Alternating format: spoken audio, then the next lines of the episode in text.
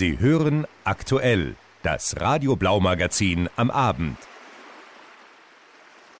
Ja, herzlich willkommen zu Aktuell. Wir haben heute eine besondere Sendung für euch, auch schon im Vorhinein aufgezeichnet. Wir wollen uns heute in einer Diskussionsrunde dem Polizeiproblem in Leipzig widmen. Dazu haben wir eingeladen einen Lokaljournalisten, Marco Santos, Lisa von Copwatch und Paula von Eltern gegen Polizeigewalt. Schön, dass ihr alle da seid. Hallo. Ja, Hi. Vielen Dank. Vielleicht beginnen wir mm, mit einer Vorstellungsrunde. Was haltet ihr davon im Uhrzeigersinn, wenn ihr einmal kurz euch und eure Arbeit für unsere Hörerinnen vorstellt? Äh, ja, ich bin Marco, äh, politisiert äh, seit 2014, äh, seitdem äh, aktivistisch unterwegs, und äh, häufiger Kontakt mit der Polizei gehabt in diesem Kontext und seit 2020 äh, ausschließlich als freier Journalist unterwegs, also nicht mehr aktivistisch und Fokus halt Freiheitsrechte und Polizei, innere Sicherheit. Ja, ich bin Lisa von Copwatch Leipzig.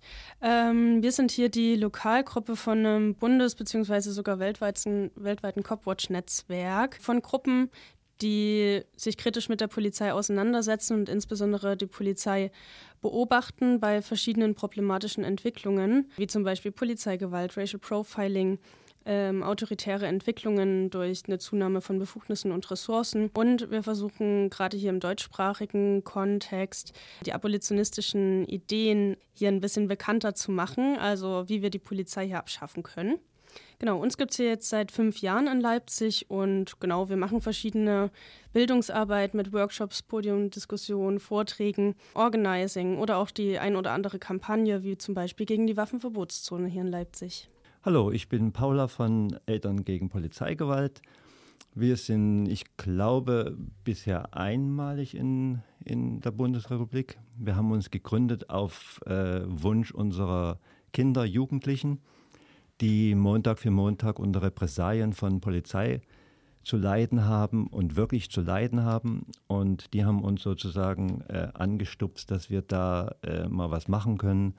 Viele Eltern äh, glauben den Kindern und ihren Jugendlichen ja nicht und sagen, na, irgendwas werdet ihr schon gemacht haben, wenn die euch so behandeln. Und so nach und nach sind die Eltern auf die Straße gegangen, haben gesagt, das gucken wir uns jetzt mal an und haben gemerkt, nee, die Kinder und Jugendlichen, die haben recht die sitzen da friedlich und werden einfach mit Repressalien überzogen. Deswegen haben wir uns gegründet. Ich bin nicht von Anfang an dabei gewesen, aber jetzt schon seit ein, zwei Monaten aktiv dabei. Ich war vorher immer aktiv auf der Straße mit meinem Sohn und ja, jetzt bin ich noch aktiver dabei. Also, oder ich setze mich nicht mehr hin, aber äh, ich beobachte, was da so passiert und wir haben gemerkt, dass wir Erwachsenen von den Polizisten einen anderen Respekt entgegenbekommen als die Jugendlichen, was ich eigentlich unverschämt finde, weil das sind genauso eine Menschen wie wir. Und wir können da aber ein bisschen mehr intervenieren bei sowas mittlerweile leider auch nicht mehr so. Jetzt haben die sich auch an uns gewöhnt und äh, überziehen uns genauso mit Repressalien. Ja, danke auf jeden Fall, dass ihr euch heute die Zeit genommen habt. Der oder die andere äh, Zuhörerin wird sich wahrscheinlich denken, hm, was haben diese Linken denn jetzt schon wieder für ein Problem mit der Polizei? Das werden wir jetzt in vielleicht einem kurzen Abriss mal versuchen auf den Punkt zu bringen. Hm, Marco, du beschäftigst dich ja schon länger intensiv auch mit Polizeiarbeit in Leipzig. Was würdest du denn sagen? Ist die Polizei in Leipzig, in Sachsen vertrauenswürdig? Ist das eine Institution, die unsere Bürgerrechte schützt? Ich glaube, ich würde dir den Wind aus den Segeln nehmen und äh, gleich sagen, dass ich jetzt also nicht so sehr das Problem mit der Polizei habe. Ich würde ein bisschen zurückspringen in die persönliche Entwicklung. Also ich komme aus einem sehr einfachen ArbeiterInnenhaushalt. Äh, Bildung war da auch nicht so und es kam schon vor, dass ich in der Kindheit, Jugend Probleme mit der Polizei hatte und in meinem Umfeld auch. Also es ist immer eine Sozialisierungsfrage. Mit der Zeit kam dann noch äh, ein bisschen Ausbildung, Bildung dazu und dann hat sich das auch erledigt. Äh, und ich sag mal, dann bin ich so als Unternehmer mit einem gesunden Staatsverständnis irgendwie rangegangen und ähm, wie ich gesagt hatte, politisiert seit 2014. Dort dann das erste Mal mit der Polizei in Kontakt getreten auf äh, Versammlungen und da habe ich die Polizei dann in Versammlungslagen erlebt, wo ich mir dachte, das kann ja jetzt hier nicht sein. Also hier wird der Rechtsstaat konkret in Frage gestellt und ich habe mir so also wirklich ernsthafte Sorgen gemacht gerade um die Legida-Proteste herum ähm, so ein Auftreten erlebt, wie ich mir das nicht hätte vorstellen können. Und ich habe mir gedacht, das kann nicht sein. Also wir haben hier Recht und Gesetz, Versammlungsfreiheit und so. Und teilweise war es so, dass das Ordnungsamt selber nicht auf Kundgebungen gelassen wurde von der Polizei. Die Polizei hat sich unflätig verhalten gegenüber den Demonstrierenden. Es wurde Gewalt angewendet. Und äh, ich habe gesagt, hier muss irgendwas passieren. Und hm, über die Jahre hinweg, glaube ich, kann man schon sagen, dass man so einen Entwicklungsprozess wahrnehmen kann. Also es ist äh, eine super harte Kritik auf jeden Fall, die ich so 14 bis 20 äh, äußern würde, die ich auch unterschreiben würde. Aber ich würde auch sagen, die öffentliche Kritik hat durchaus was gebracht und man sieht so das zarte Pflänzlein von, äh, hier hat sich was getan, als grober Abriss. 2015 auch zu Legida-Zeiten gab es einen Vorfall, den ich gerne mal in den Raum werfen würde und dann könnt ihr vielleicht auch ähm, sagen, ob ihr das mitbekommen habt, was ihr dazu denkt. Da hat ein führender Neonazi aus Leipzig, der quasi auch das Gesicht hinter oder vor Legida war, je nachdem, wie man das sieht, sein Handy verloren und auf diesem Handy wurden dann Kontakte mit Polizei, mit einem Polizeibeamten in Leipzig nachgewiesen. Ist das was, was in Ostdeutschland noch schockt? Ich glaube, die Probleme mit äh, rechtsextremen Netzwerken, die bis in die Polizei oder auch Justiz, äh, Militär reichen, ähm, das haben die letzten äh, Skandale, die jetzt immer mehr zum Glück immer mehr ans Licht kommen, ähm, glaube ich, bestätigt, ähm, dass es eine Tendenz ist, die schon länger da ist. Also wir haben ja ganz, ganz viele Nachweise, welche Daten von welchem Polizeicomputer äh, abgerufen wurden. Ich denke jetzt hier sehr konkret an den NS, sogenannten NSU 2.0 in Hessen. Also es ist nicht ausschließlich ein ostdeutsches Problem, aber so wie ähm, gesellschaftlich stärkere Tendenzen sich auch in der Polizei widerspiegeln, aber definitiv noch verstärken, ähm, haben wir in Ostdeutschland ein massives Problem.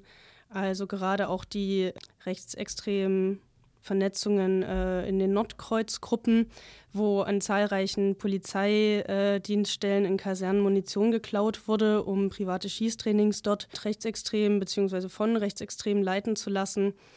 Genau, das äh, vielleicht auch noch so einschlaglich zu dem Polizeiproblem, beziehungsweise Korruption ist dann natürlich auch ähm, direkt das nächste Thema.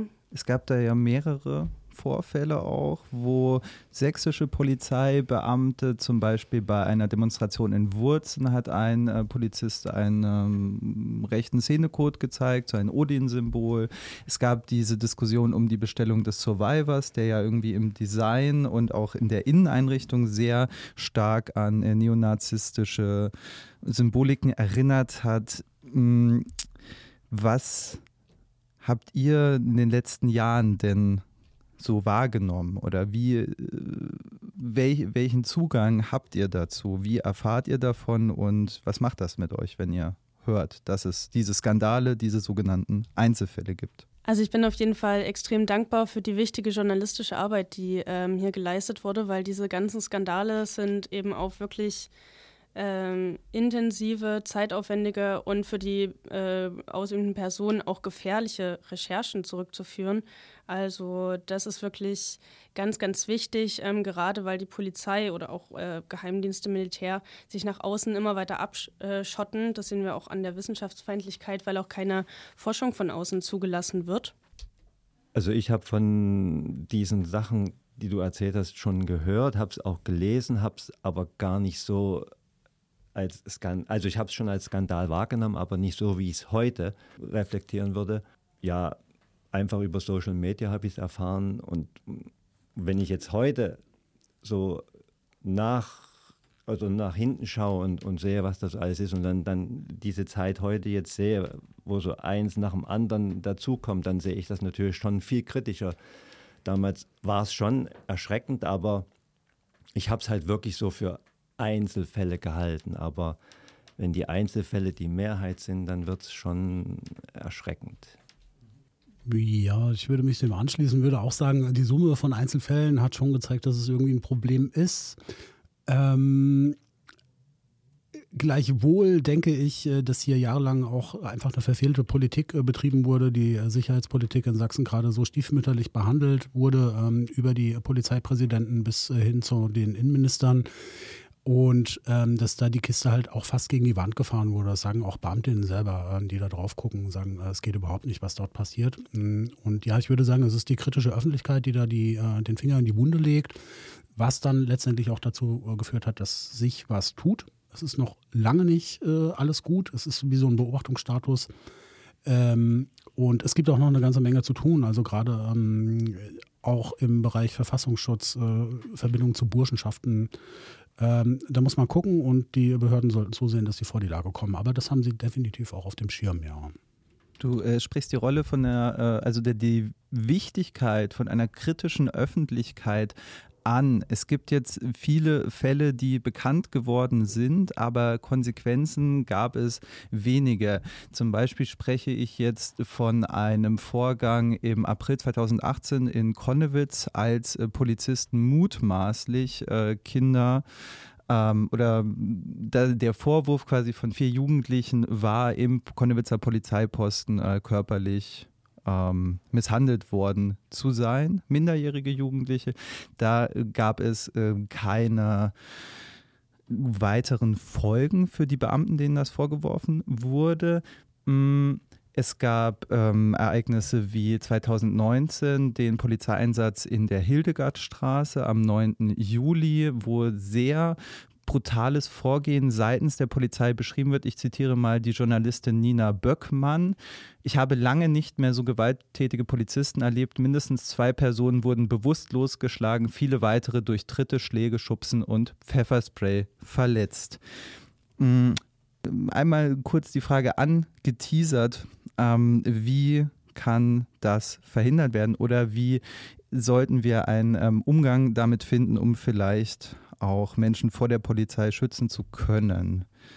Ja, ich würde sagen, genau das, was du erwähnt hast. Es ist äh, gut, dass äh, Journalistinnen äh, vor Ort sind, Zivilgesellschaft vor Ort ist und Inzwischen würde ich sagen, es wird tatsächlich auch ganz genau gemonitort. Äh, das ist, äh, denke ich, jetzt so ein Novum. Das heißt, wir haben Einsatzvorbereitungen, wir haben Einsatznachbereitungen. Während eines Einsatzes kommt es häufig dazu, dass ein äh, Stab gebildet wird, wo die Leute dann in der PD sitzen und Einsätze in Echtzeit auswerten. Das heißt, wird ein Journalist irgendwie angegriffen oder so oder von der Polizei behindert, dann wird es in der Zentrale gelesen und es wird direkt darauf reagiert. Also mir liegen so Einsatzprotokolle vor, wo man das dann ganz genau sieht, wie das läuft. Das dauert keine 15 Minuten Minuten oder so. Und das, äh, es tut sich was. Ähm, aber das ist, ein, das ist jetzt der Status quo, da muss der erstmal hingekommen werden. Und ähm, ja, wenn gesagt wird, ja, es passiert ja nichts oder es hat keine Folgen oder so, äh, kann durchaus sein, dass es juristisch keine Folgen hat. Also, dass die Leute nicht aus dem Dienst genommen wurden, strafrechtlich blank wurden oder so. Aber inzwischen äh, würde ich fast meine Hand dafür ins Feuer legen, dass es auf jeden Fall intern ausgewertet wird und Beamte auf jeden Fall an die Kandare genommen werden. Und ich denke, das ist dann genauso viel wert. Ja, ich glaube, ich sehe es nicht ganz so optimistisch. Ähm, Gerade auch diese Echtzeit-Evaluation, ähm, das bedeutet natürlich auch mehr Überwachung auf Demonstrationen, was im Endeffekt eben die Versammlungsteilnehmerinnen äh, trifft und Versammlungsfreiheit noch mehr ausfüllt als ein weiteres Instrument so digitaler Überwachung, wo die Polizei ja ganz weit mit vorn ist. Ähm, Genau, es waren jetzt so ein paar verschiedene Sachen. Ich glaube, deine, deine Frage war ja, wie kommen wir ähm, dahin, diese Gewalt zu verhindern? Und ich glaube, so diese ersten überfälligen Schritte, die schon, also die wirklich eine Selbstverständlichkeit sein müssten in einem Rechtsstaat, in einer Demokratie, wie die jetzt kommende Kennzeichnungspflicht, eine wirklich unabhängige Beschwerdestelle, äh, Evaluation, ähm, vor allem auch viel mehr so diese so an dem Selbstverständnis der Polizei zu arbeiten, ähm, ja, Verhältnismäßigkeitsgrundsatz, ähm, das steht halt ein bisschen im Widerspruch dazu, dass die Polizei ihre Autorität immer wieder behaupten muss. Und das kann sie zum Teil eben nur durch Gewalt, indem sie das immer wieder herstellt. Ähm, das äh, hat man eben genau bei diesen Abschiebungen, die du angesprochen hast, ähm, voll gut sehen können. Also da muss sich intensiv mit der Rolle der Polizei auseinandergesetzt werden, auch mit dem Selbstbild, was die Beamtinnen haben, die sich zum Teil selbst heroisieren, um diese genau ihr Vorgehen auch äh, vor sich selbst oder auch äh, Familien und Freundinnen ähm, rechtfertigen zu können. Mittelfristig bzw. langfristig sehe ich die Polizei einfach keine Probleme lösen. Ähm, vielleicht können wir später nochmal drauf zurückkommen, aber ich glaube, diese Gewalt ist der Polizei als Institution eingeschrieben. Das ist ihre Aufgabe. Sie hat das Gewaltmonopol, sie hat die, sie darf legal und sie muss Gewalt anwenden. Und ähm, deswegen wird es mit der Polizei immer wieder Gewalt geben. Was ich mir wünsche, ist ein Umgang mit Problemen, die wirklich Sicherheit und Gerechtigkeit für Menschen herstellen. Ähm, ne? Und dann kann man auf jeden Fall und muss man über Selbstverteidigung sprechen. Man muss aber auch auf ganz viele andere Sachen achten. Ähm, Aufgaben, die der Polizei zugeschoben werden, gerade in psychosozialen Krisen ähm, im Fall von häuslicher Gewalt oder ähm, in diesem Ordnungspolicing, also wenn es darum geht, ähm, ne, die Ordnung herzustellen, indem eben unliebsame Menschen, zum Beispiel obdachlose Menschen vertrieben werden oder ähm, Menschen, die betteln, vertrieben werden.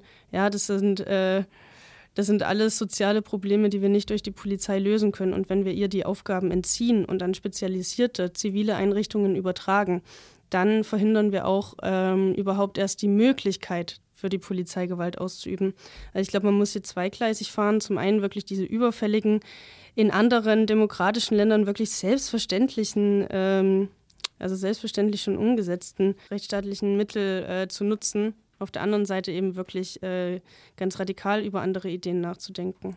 Also ich denke, dass dadurch, dass äh, Copwatch und auch wir Eltern gegen Polizeigewalt einfach nur existieren, ist auch schon, die wissen, sie sind beobachtet. Die wissen, dass sie montags äh, auch von JournalistInnen beobachtet werden, dass äh, viele Sachen einfach als auf Video festgehalten werden und dass wir das auch ansprechen. Also wir sind nicht einfach nur da, und beobachten das, sondern gucken genau auf die Finger. Wir sprechen die direkt an, wenn da irgendwas schief läuft. Im Moment ist es noch nicht so, dass die darauf sehr reagieren, aber ich denke, wir können auch schon ein bisschen ein, eine kleine Nuance spüren, dass die, äh, okay, ja, das sind noch Leute, die halt nicht die Jugendlichen sind, mit denen wir machen können, was wir wollen. Das sind Erwachsene und die gucken uns auf die Finger.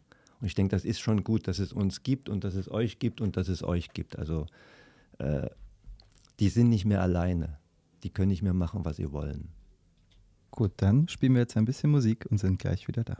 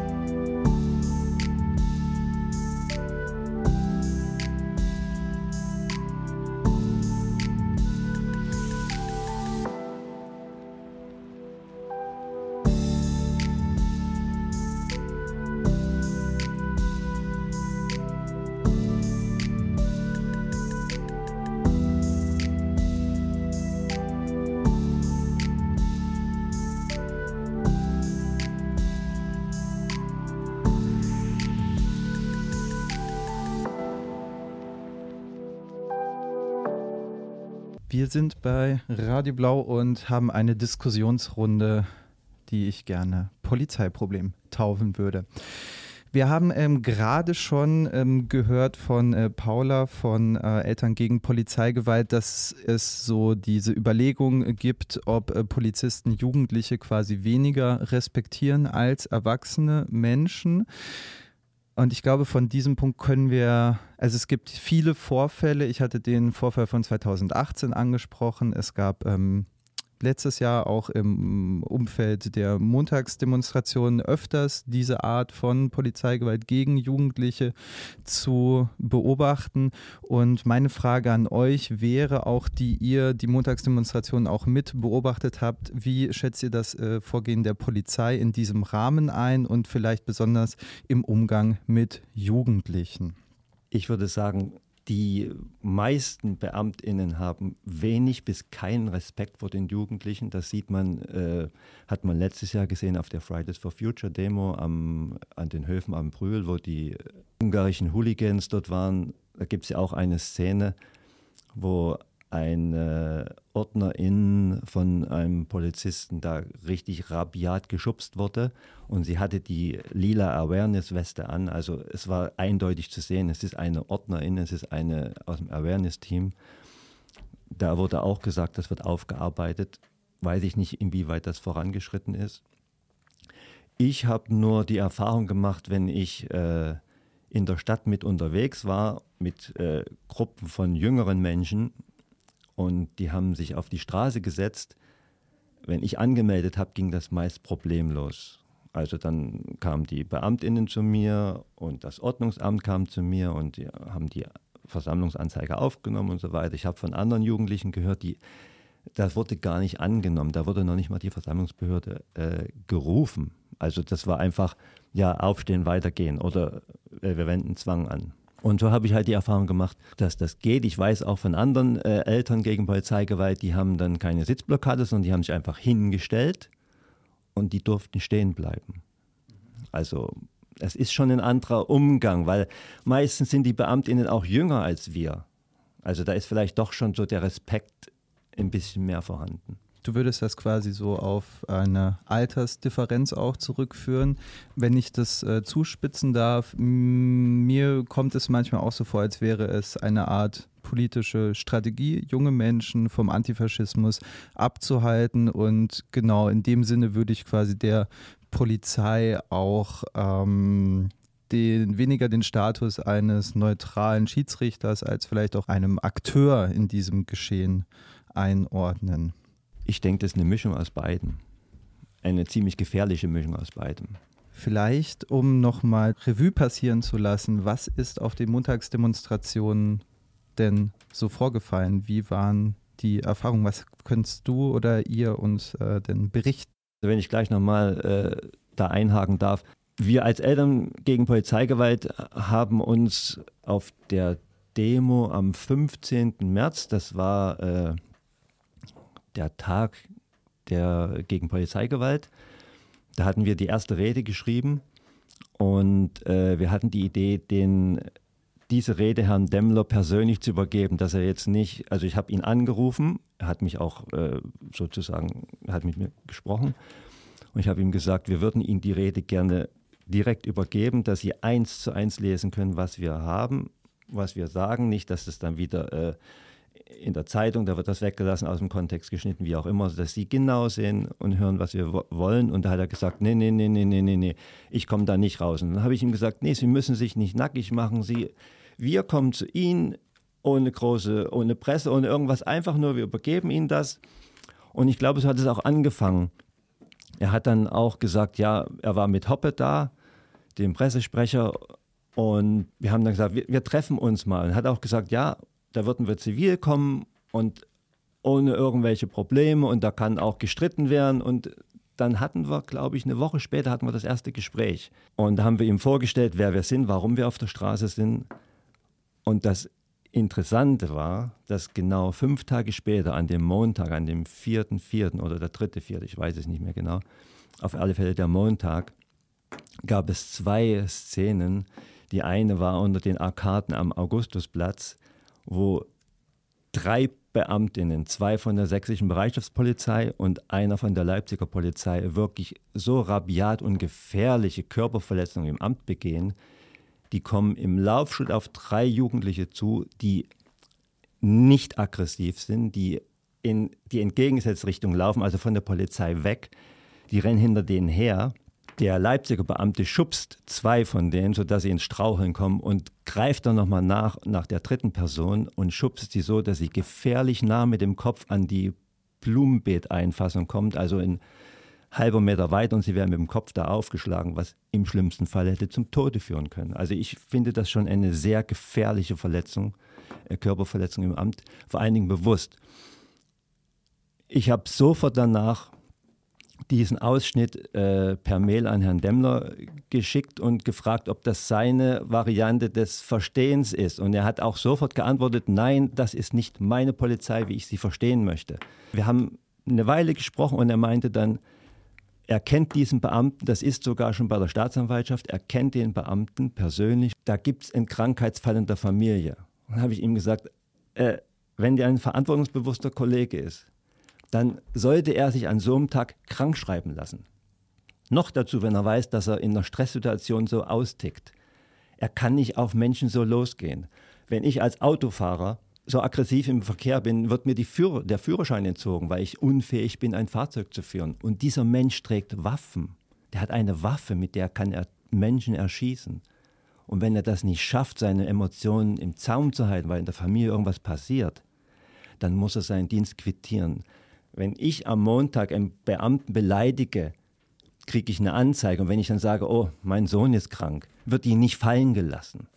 Genau, also vielleicht noch ähm, den Rahmen ein bisschen weiterzuziehen, was wir noch so beobachten konnten. Ähm, ja, insbesondere bei den äh, Gegendemonstrationen, also gegen äh, VerschwörungsideologInnen, ähm, aber auch insgesamt das Leipziger Versammlungsgeschehen. Also ähm, wir haben jetzt Berichte nochmal bekommen, wo das ziemlich deutlich ist, dass AntifaschistInnen angegriffen werden von Rechten, aber die Polizei ähm, macht quasi, verfolgt nicht die Täter und also Täter, ähm, sondern geht halt auf die Demonstrierenden los. Also es gab da so einen Vorfall, ähm, ne, das ist hier der 26.09.22, das war richtig krass. Ähm, hat auch die Eltern äh, dann sehr bewegt, weil es wirklich, also es gab wirklich krasse Verletzungen, die, die da einem jungen Menschen zugefügt wurden, obwohl er eigentlich der Angegriffene war. Das zieht sich so ein bisschen durch, verstärkt natürlich nochmal so diesen Eindruck, dass die Polizei gegen links wesentlich stärker vorgeht als gegen rechts. Ich glaube, das lässt sich auch sehr gut erklären an der Geschichte der Polizei. Oder jetzt gibt es ja auch die Studie, die neu rausgekommen ist, wo sich auch jedenfalls diejenigen Beamtinnen, die mitgemacht haben, ähm, durchschnittlich als Mitte rechts einordnen und ähm, jedenfalls zu über 70 Prozent auch latent autoritäre Einstellungen vertreten. Also ich glaube, da da sind so ein bisschen die Sympathien klar. Wir erinnern uns vielleicht auch an dieses Herz, was von einer Beamtin auf einer Corona-Demo zu den Demonstrierenden dort gezeigt wurde. Äh, wir haben Magazine in den äh, Wagen gesehen, die eindeutig dem rechten Spektrum zugeordnet äh, werden können durch die Informationsweitergabe und so. Genau, also ähm, das Vorgehen, das krasse Vorgehen gegen Linke ähm, und solidarische Menschen vor allem ist echt krass. Also du hattest das ja vorhin mit der Hildegardstraße schon eine erwähnt. Das war wirklich eine so eine krasse Gewalteskalation, ähm, hat mich auch sehr geprägt. Also wie die da ähm, zum Teil Mülltonnen auf wegrennende Menschen äh, geschossen haben, ähm, nachdem sie schon Tränengas losgelassen haben und so. Also so diese Eskalation der Gewalt, das finde ich auch ganz interessant, woher das kommt. Das kommt sicherlich vom Stress ähm, unter anderem, aber vor allem so auch dieses, ne, ich ziehe mich nicht zurück, ich mache diese Abwägung nicht mehr, Menschen zu schützen, sondern ich führe meinen Auftrag aus und wenn der eben bedeutet, Menschen von der Straße zu räumen, dann setze ich das mit aller möglicher Gewalt durch. Und dass das einfach noch nicht in der Einsatzstrategie nochmal ein bisschen überdacht wird oder dass es da niemanden gibt, der die Einsatzbefehle gibt, nochmal kurz zu überlegen, naja, nee, da müssen wir jetzt einfach zurücktreten. Aber nein, dann wird das halt als Verhinderungsblockade eingestuft äh, und dann stundenlang zum Teil Leute ID behandelt. Ne, die werden dann quasi in Gewahrsam genommen, dürfen nicht auf Toilette gehen, man hat kein Essen, kein Trinken. Und es trifft eben sehr, sehr viele junge Menschen, wo sich dann die Eltern Sorgen machen, weil sie auch keine äh, Kontaktmöglichkeiten haben, beziehungsweise dann Stunden später von der Polizei angerufen werden, dass sie ihre Kinder abholen können, die sie stundenlang vorher festgenommen haben, weil sie auf einer Demonstration waren. Vielleicht nochmal zu den, zu den Jugendlichen. Ich glaube, oder ich habe so ein bisschen den Eindruck, die Polizei maßt sich hier auch einen Erziehungsauftrag an, ähm, im Sinne von, wir müssen den Jugendlichen jetzt ähm, erzählen, wie die Welt läuft, nämlich dass sie sich ordentlich und besonnen zu verhalten haben und das machen sie mit Gewalt sozusagen. Also es macht auch von vorne bis hinten keinen Sinn, aber genau, also gab vielleicht noch so einen Vorfall zu nennen, ähm, während des Corona-Lockdowns, also wo man sich eigentlich kaum noch draußen aufhalten durfte, hatten im Rabet, also dem ähm, Park an der Eisenbahnstraße, hatten mehrere migrantisch gelesene Menschen, also Jugendliche, Fußball gespielt. Die sind dann von der Polizei durch den Park gejagt worden. Die Polizei ist mit den Polizeiautos durch den Park gerast, hat äh, wirklich ganz, ganz viele Leute gefährdet, nur um dann quasi den Leuten zu sagen, dass sie sich nicht drauf, draußen aus, aufhalten dürfen wegen den Corona-Regeln. Ähm, genau, also so diese Blindheit irgendwie für Mars und auch ihre Aufgabe total verloren gegangen. Wenn sie jemals da war. Ja, ich weiß nicht, inwieweit das strategisches Kalkül ist, äh, mit Jugendlichen so umzugehen. Hm, ich habe die Tage mit einem Neonazi-Aussteiger äh, gesprochen, der jetzt so Präventionsprogramme macht und er meinte, das fand ich ganz bezeichnend. Ihn hat äh, radikalisiert tatsächlich die Polizei und äh, das fand ich ganz interessant, weil ich da auch ein bisschen an mich denken musste, wie ich Zweifel am Rechtsstaat bekommen habe, als ich mit der Polizei in Versammlungslagen zu tun äh, gehabt habe. Und ich ja, würde da einfach ein bisschen appellieren äh, an, die, äh, an den Sicherheitsapparat. Das sind ja junge Menschen, die da vielleicht das erste Mal mit dem Staat oder PolizistInnen ähm, als VertreterInnen des Staates in Kontakt kommen und da eigentlich ganz viel kaputt gehen kann. Du hast diese disziplinierende, erzieherische Maßnahme. Also ich hatte auch immer das Gefühl, dass eine polizeiliche Maßnahme an sich schon eine Art von Strafe darstellen kann, aufgrund der schlechten Erfahrungen, die Jugendliche da machen, ob sie sich dann weiter radikalisieren, wie jetzt der äh, Neonazi in äh, deinem Fall, oder die Menschen dann vielleicht äh, mit psychischen oder anderen Problemen eher zu Hause bleiben, sei erstmal dahingestellt, ist wahrscheinlich auch eine individuelle Sache. Ich würde jetzt äh, dich gerne fragen, noch Paula, mit ähm, ja, was für einem Gefühl bleibst du denn zurück oder was für ein Gefühl trägst du in dir, wenn deine Kinder auf die Straße gehen? Immer wenn die auf der Straße sind, habe ich äh, so einen Vorfall von 2015 noch im Hinterkopf. Das war damals diese riesengroße Legida oder ich würde eher sagen Anti-Legida-Demo. Das war ja so ein kleines Häufchen auf dem Augustusplatz. Und auf der anderen Seite war das wie ein Familienfest. Wir waren, ich war mit meinen Kindern, die waren damals 10 und 11 Jahre unterwegs. Wir waren dann auf dem Nachhauseweg am Leuchnerplatz, da war gerade diese Ausstellung. Und wir waren schon Richtung Bücherei gedreht, als ich irgendwie so Schatten habe kommen sehen. Und ich konnte meinen Kindern nur noch zu, ich wusste nicht, was es ist, noch zurufen, rennt. Und die haben auch auf mich gehört, was sie nicht so oft gemacht haben damals.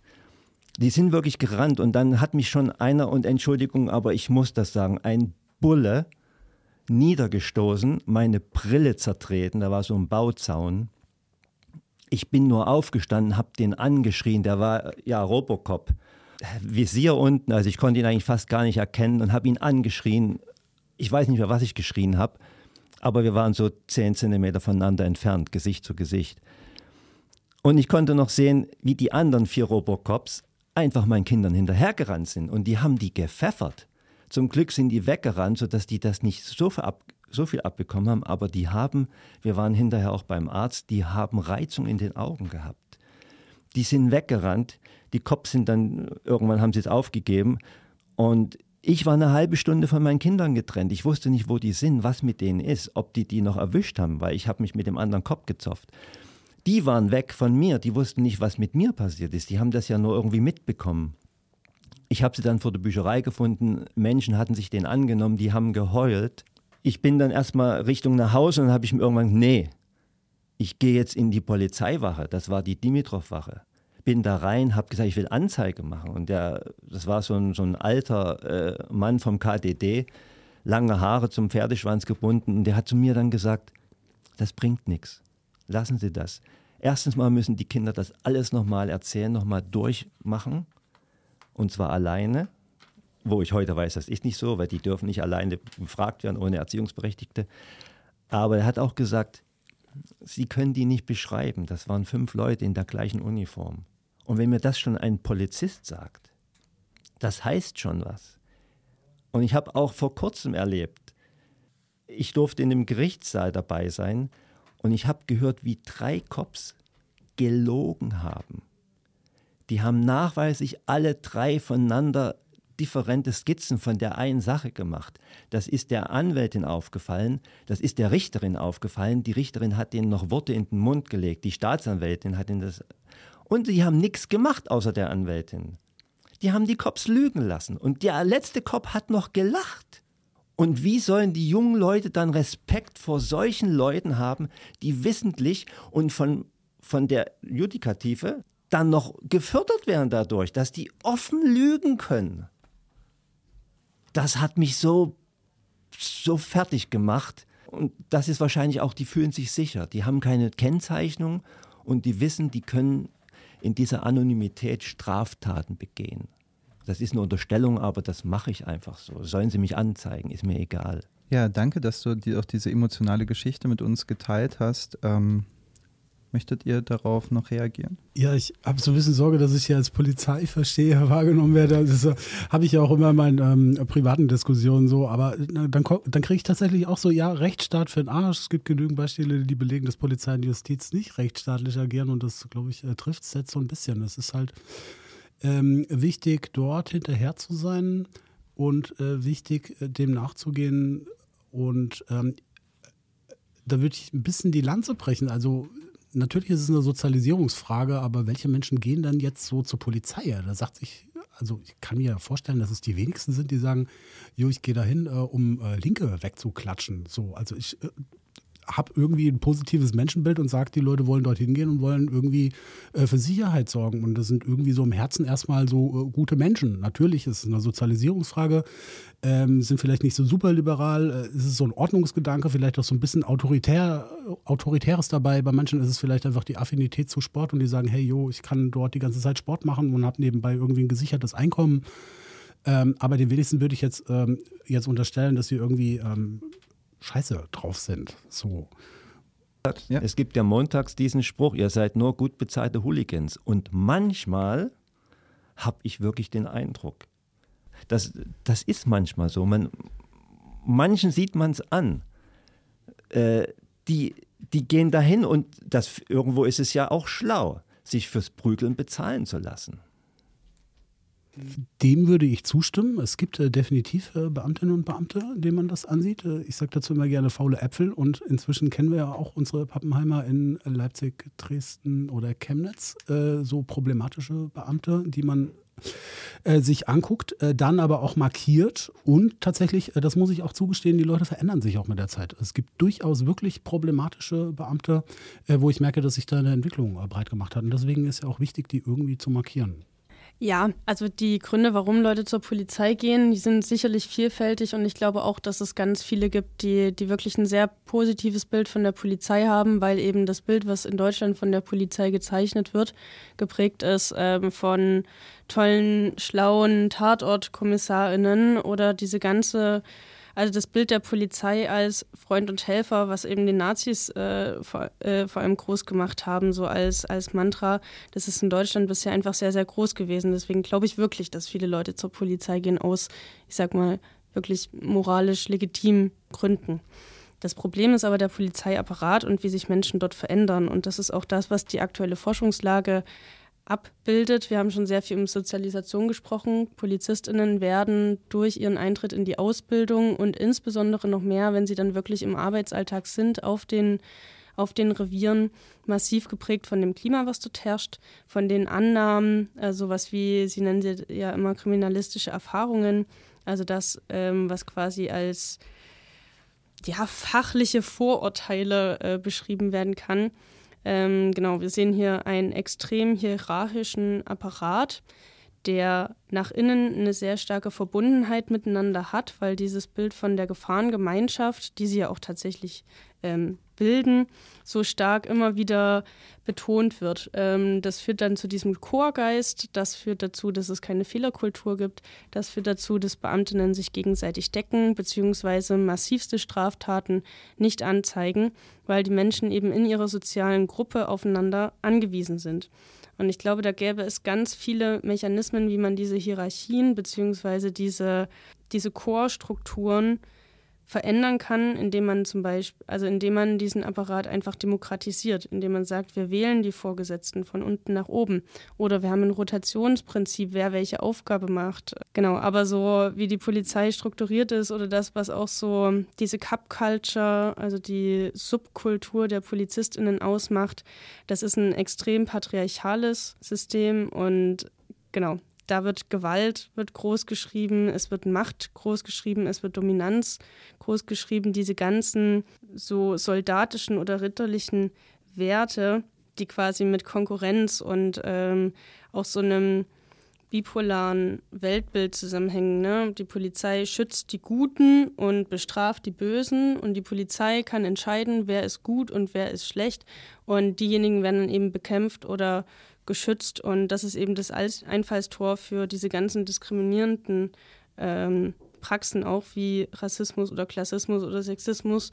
Und ich glaube auch, dass ne, gerade auch Alter oder so, so diese, also Patriarchat bedeutet ja auch immer so die Vorherrschaft der älteren ähm, Männer über die jüngeren, dass das alles kommt. Und deswegen verstärken sich die Probleme, je stärker der Apparat nach innen ist, immer mehr. Und selbst wenn Leute mit guten Motiven zur Polizei kommen, heißt das noch lange nicht, dass sie diese ähm, auch verwirklichen können, weil egal wo wir sind, wir sind immer irgendwie eingebunden in die sozialen Strukturen, werden von denen geprägt. Und je stärker und starrer die Strukturen sind, umso weniger Handlungsspielraum haben wir als Individuum. Möchtet ihr da noch einmal darauf reagieren? Jetzt ist das Stichwort Fehlerkultur gefallen und äh, ist so jetzt irgendwie das erste Mal in Sachsen, dass ich das bei Sicherheitsbehörden erlebe, dass die ihr Einzug gehalten hat. Ich finde, das äh, bietet eine Chance und das sollte man irgendwie als Zivilgesellschaft auch anerkennen. Also so legitime, platte Bullenkritik äh, ist durchaus angebracht, wenn es äh, wirklich scheiße läuft. Aber wenn man äh, sieht, dass äh, irgendwas gut läuft und sich hier gerade ein Fenster auftut für tatsächlich äh, gute Veränderungen, sollte man das vielleicht auch ein bisschen würdigen. Und gerade Ausbildung wird auch mehr in den Fokus genommen. Und ich denke, das ist, da es ein hierarchischer Apparat ist, ähm, wichtig, äh, an den Hierarchien oben anzusetzen und dort auch äh, auf die Ausbildung zu setzen. Ich habe so den Eindruck, dass da sehr viel Wert drauf gelegt wird, dass dort auch Veränderungen eintreten. Letzte Chance, ganz kurze Reaktion, dann kommt die Musikpause. Ach so, ja. Äh, was auch zu beobachten ist montags, ist, dass äh, die gewalttätigen Cops sind meistens die mit dem einen Punkt am Arm also die sozusagen die Dienstgrad niedrigsten. Je höher, je mehr die Punkte auf dem Arm sind, desto höher sind die da im Dienstgrad und desto eher kann man auch mit denen einigermaßen vernünftig reden. Also Ausbildung ist schon wichtig.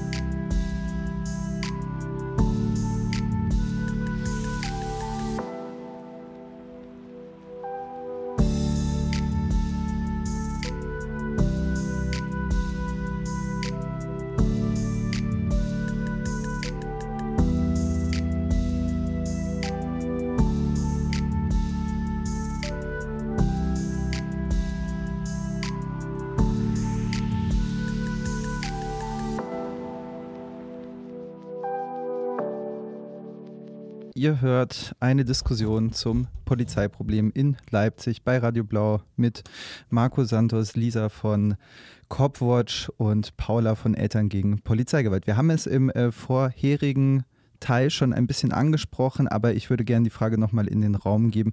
Was kann man denn tun, um die Polizei in ihrem Handeln zu kontrollieren? Copwatch Leipzig hat sich äh, anlässlich massivsten Racial Profilings, insbesondere auf der Eisenbahnstraße, gegründet.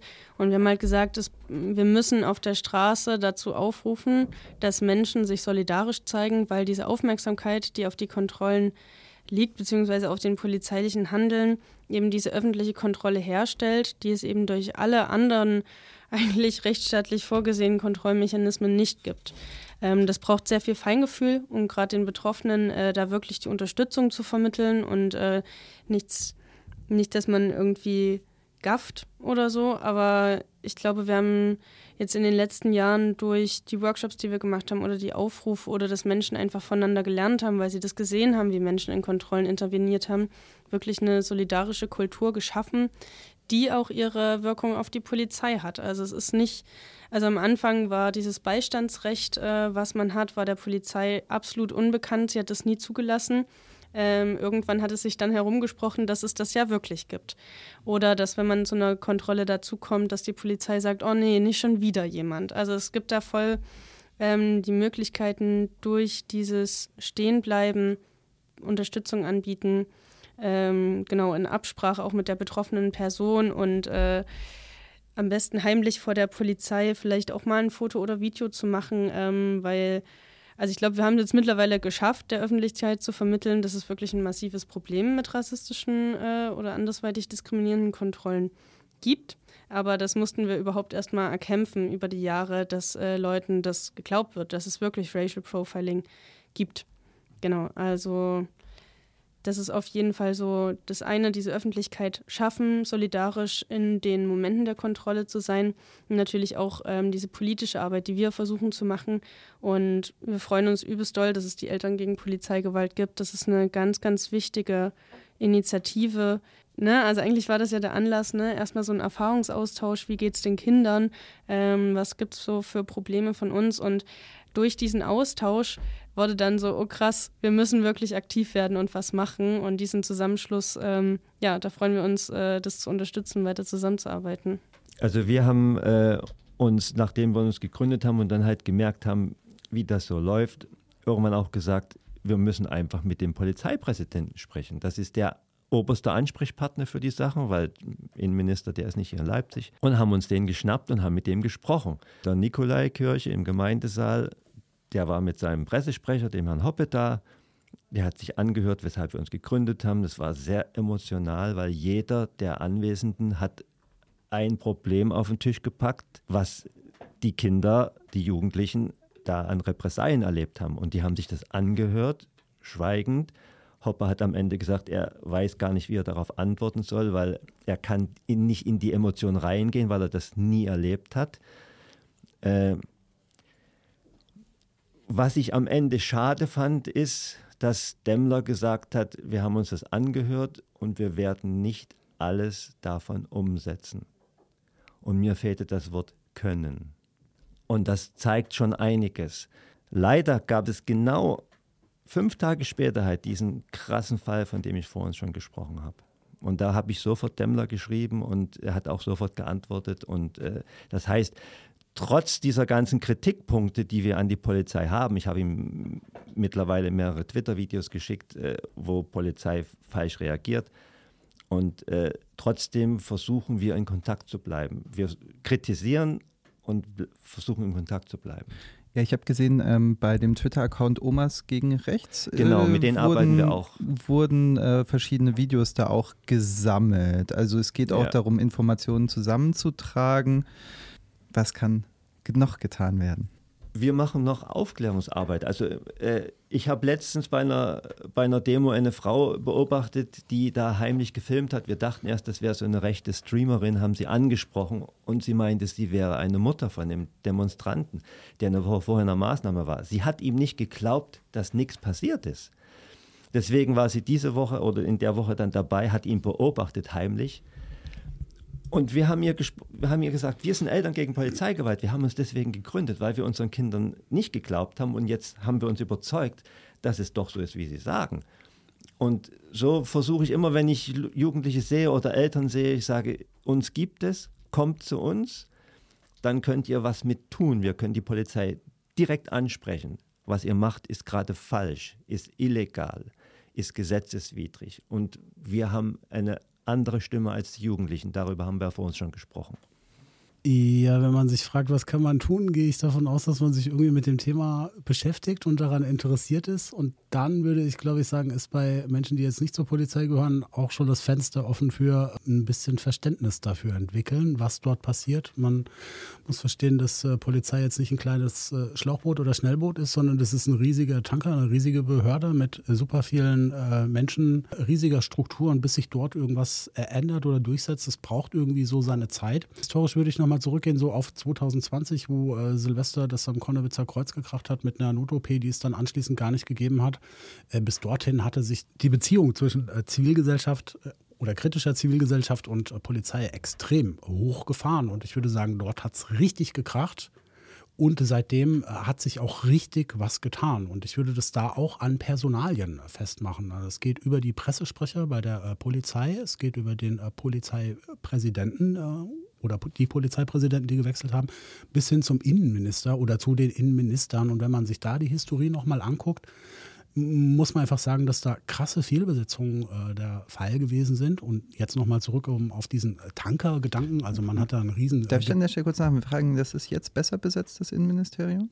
Ja, auf jeden Fall. Also ich würde sagen, vorher war das mit äh, Uhlbeck und Wöller eher so ein Machtproporz innerhalb der CDU, was so Flügelkämpfen äh, geschuldet ist. Und mit Armin Schuster hat man das erste Mal jemand, äh, der vom Fach ist, also der tatsächlich auch eine Polizeiausbildung äh, hat, bei der Bundespolizei aktiv gewesen ist, äh, im Qualitätsmanagement aktiv gewesen ist. Also das heißt, er betrachtet das durch so eine Prozessbrille, Prozessstrukturen.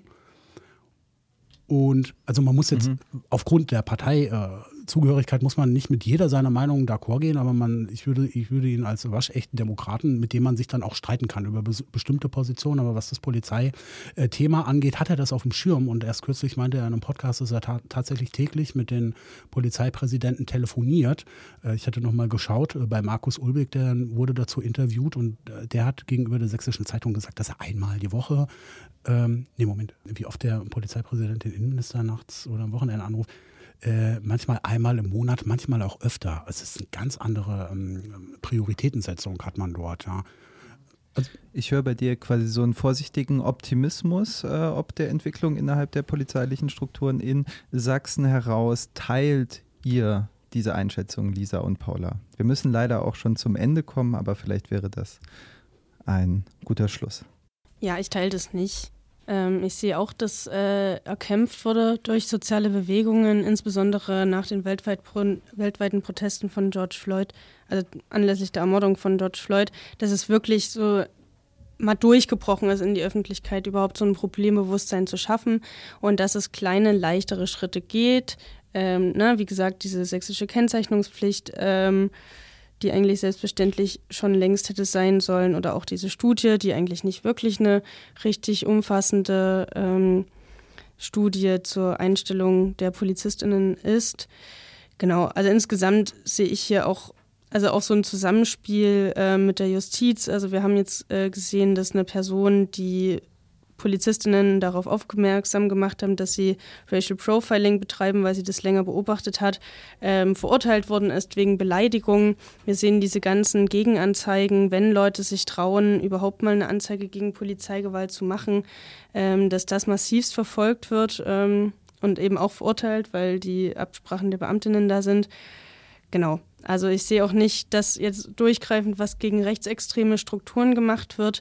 Also es fliegt ab und zu mal eine Chatgruppe auf, dann werden Ermittlungen geführt und dann werden die Leute wieder eingesetzt. Ähm, also die Zahlen von Leuten, die aus dem Dienst entfernt werden, ist erschreckend gering und vor allem im Vergleich zu den Sachen, die dort in diesen Chatgruppen zum Teil gesagt und geteilt werden und diese Leute dann die Macht bekommen, mit Waffen rumzulaufen und legal Menschen einzusperren ähm, und eben Vorwürfe zu erheben. Genau, ich sehe da die Strukturen auf jeden Fall äh, grundsätzlich äh, sind da das Problem. Ähm, genau. Und es gibt äh, eine ganze Reihe an realpolitisch umsetzbaren Möglichkeiten, ähm, die uns zumindest erstmal aus diesem unerträglichen Status quo heraushelfen und die dabei helfen würden, ähm, Menschen aktiv vor der Polizei zu schützen, die jetzt ganz massiv von ihr belastet sind. Was wir Wunderbares erleben konnten, war vor zwei Wochen bei der Montagsdemo tauchte auf einmal der Herr Demmler auf am Wilhelm-Leuschner-Platz. Und siehe da, es gab keine Gewalt der Polizei. Demonstranten wurden zu den Sitzversammlungen sogar hingeleitet, wo man vorher gesagt hat, nee, ihr geht da nicht hin. Es gab, es war, war über zehn Sitzversammlungen und es gab am Ende eine Maßnahme, ID-Behandlung, die am Ende aufgebrochen wurde, äh, abgebrochen wurde nach Rücksprache mit der Polizeiführung. Also es geht, wenn der Chef da ist, machen die ihre Arbeit. Und jemand hat da an dem Tag gesagt, also wenn ich meine Arbeit nur mache, wenn mein Chef da ist, wäre ich schon gefeuert. Ich möchte mal kurz eingehen, die Verquickung von Polizei und Justiz. Du müsstest das eigentlich wissen, das sind zwei komplett verschiedene Bereiche. Äh, und da möchte ich nochmal drauf eingehen. Wir hatten früher einen Pressesprecher, der so rumgequengelt hat und so. Wenn ich jetzt als Pressevertreter eine Anfrage ans Innenministerium oder an die PD schicke, dann wird die beantwortet. Und wenn man sich das bei der Justiz anguckt, Amtsgericht oder Staatsanwaltschaft Leipzig, das kannst du komplett vergessen. Also das ist Kritik, aber die sind unterschiedliche Institutionen. Natürlich, ähm, die sind aber gegenseitig voneinander abhängig und äh, flankieren sich auch. Also die Staatsanwaltschaft ist auf die Polizei als ihre Ermittlungsperson angewiesen und stellt sich entsprechend schützend auch immer wieder vor sie, weil sie eben auf ein gutes Verhältnis angewiesen sind. Die Justiz möchte auch nicht den Autoritätsanspruch der Polizei untergraben. Also es sind unterschiedliche Institutionen, aber sie wirken eben im repressiven Staatsapparat zusammen. Und jetzt sind wir schon derbe über der Zeit. Ich würde einem von euch noch ein Schlusswort einräumen, wer möchte. Also ich glaube, es gibt richtig, richtig viel zu tun. Es gibt richtig gute Ideen, die insbesondere auch äh, von schwarzen Feministinnen entwickelt wurden, wie dieser Abolitionismus, ne, dass man wirklich nochmal darüber nachdenkt, wie können wir wirklich Menschen schützen. Es geht darum, weniger Menschen zu kriminalisieren. Ähm, Gibt es jetzt zum Glück auch Ansätze mit äh, ne, Gras oder auch Fahren ohne Ticket oder sowas oder auch Ersatzfreiheitsstrafen ähm, abzuschaffen. Das sind ganz wichtige Forderungen und ich glaube, wir brauchen eine Sozialpolitik, die soziale Lösungen für soziale Probleme anbietet und Menschen wirklich aktiv schützt vor rechter Gewalt, vor rassistischer Gewalt, vor patriarchaler Gewalt und Genau, ich glaube, ich würde mir einfach wünschen, dass mehr Leute dafür offen sind, wirklich nochmal ganz grundsätzlich darüber zu sprechen. Wofür brauchen wir die Polizei und wofür brauchen, sie, brauchen wir sie auf jeden Fall nicht? Und ich hoffe, dass sich sehr viele Menschen an den Diskussionen beteiligen wollen. Ernsthaft.